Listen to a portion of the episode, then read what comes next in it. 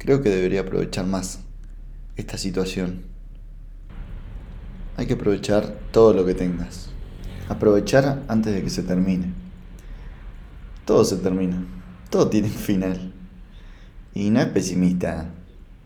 Es para tratar de valorar lo que ahora tenés y no estás valorando. Ese trabajo que no te gusta, esa relación que a veces va bien y a veces no tanto. Esa vida que estás llevando. Ese plan que no tenés ganas de hacer, pero ya quedaste. Aprovechalo. Porque esa gente con la que compartís, un día no va a estar. O eso donde ahora te sentís tan estancado, tal vez te da una tranquilidad que en otro momento puedas llegar a querer. Así que aprovecha todos los momentos. Aprovecha los buenos, aprovecha los malos, porque va a pasar. Y cuando no puedas volver al lugar donde estás ahora, vas a decir, mm, no sabía lo que tenía. Eso nos pasa. No sabemos lo que tenemos en ningún momento. Siempre vamos mirando el pasado, lo que teníamos, o el futuro, lo que deseamos. Pero el presente no. Y ese es el error. Esa comida de mamá, esa libertad que tenés, o esas responsabilidades que tenés ahora, más adelante vas a decir, no estaba tan mal.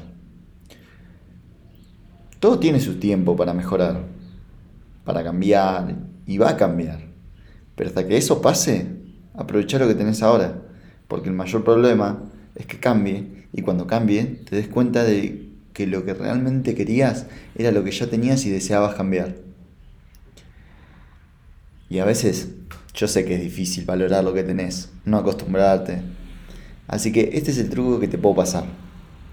Parate ante esa persona, ese trabajo, esa situación y en silencio pensá qué harías si no lo tuvieras. Pensá que hoy lo perdés. Pero de verdad, ¿eh? Pensá cómo sería tu vida sin eso que das por sentado. Pensalo por un minuto. Pueden pasar dos cosas.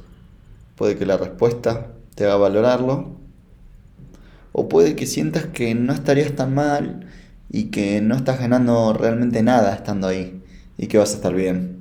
Pero vas a ver que una vez que ya no lo tengas, es cuando realmente veas lo que tenías que valorar. No te acostumbres a eso que tenés, porque ese es el peor error, pensar que va a estar siempre. Y cuando llegue el final de eso, de ese momento, de esa relación, de ese trabajo, y lo hayas perdido para siempre, vendrá otra cosa.